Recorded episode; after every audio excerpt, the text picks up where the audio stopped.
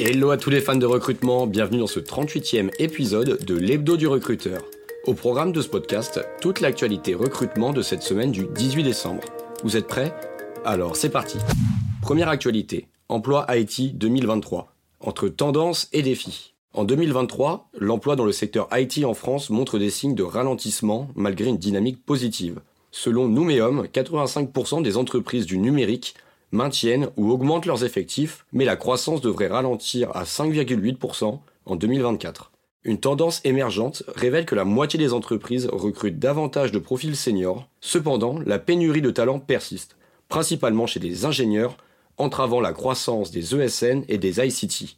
Les départs vers le freelancing diminuent légèrement avec le ralentissement économique. Malgré les inquiétudes persistantes, Quant aux compétences des diplômés, le secteur cherche à retenir ses ressources expérimentées en offrant des opportunités de croissance. En route vers la deuxième actu de la semaine, emploi 2024, retour à la normale avec des défis persistants. En 2024, le marché de l'emploi français se stabilise avec les perturbations de la pandémie. Le taux de postes non pourvus diminue, mais les entreprises font face à des défis changeants, passant des contraintes d'offres à des contraintes de demande les dirigeants d'entreprise adoptent une approche prudente pour 2024, impactant négativement les prévisions de recrutement. Bien que les problèmes de recrutement diminuent légèrement, ils restent plus marqués qu'avant la crise de 2020. Le chômage se stabilise à 7,4%, mais la durée d'inscription à Pôle Emploi demeure élevée. La réforme des retraites accroît l'âge de départ, influençant la population active. Avec plus de personnes actives et moins de création d'emplois, les chercheurs d'emploi font face à des défis persistants.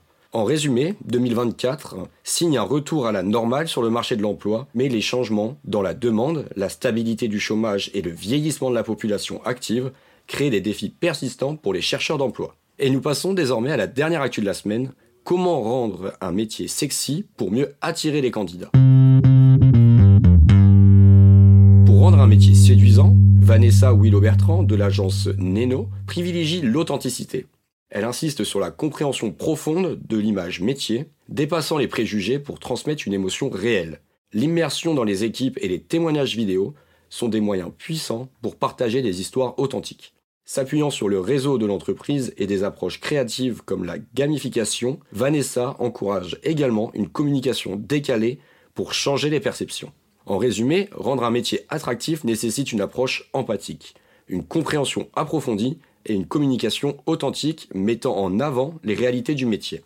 Ça y est, clap de fin, vous voilà désormais incollable sur l'actualité de la semaine. Ça vous a plu? Vous mourrez d'impatience de nous écouter à nouveau? Pas d'inquiétude, nous revenons dès l'année prochaine pour vous faire vivre toute l'actualité en direct. Alors prenez note, l'épisode 39 de l'hebdo du recruteur sortira l'année prochaine à la même heure.